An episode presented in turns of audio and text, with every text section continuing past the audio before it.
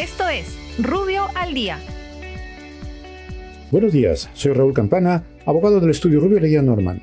Estas son las normas relevantes de hoy miércoles 3 de febrero del 2021. Contraloría General. La Contraloría General de la República suspende el cómputo de los plazos procedimentales desde el 1 al 14 de febrero del presente en la sede central y gerencias regionales ubicadas en los departamentos considerados en el nivel de alerta extrema por el contagio del COVID-19. OMPE. La Oficina Nacional de Procesos Electorales incorpora al embarazo y a la lactancia como causales para la excusa al cargo de miembro de mesa en las próximas elecciones generales. Se podrá acreditar dicha condición con el certificado médico en el caso del embarazo y para el caso de la lactancia con una copia simple del acta de nacimiento del lactante cuya edad debe ser menor o igual a dos años. Muchas gracias, nos encontramos mañana. Para más información ingresa a rubio.pe.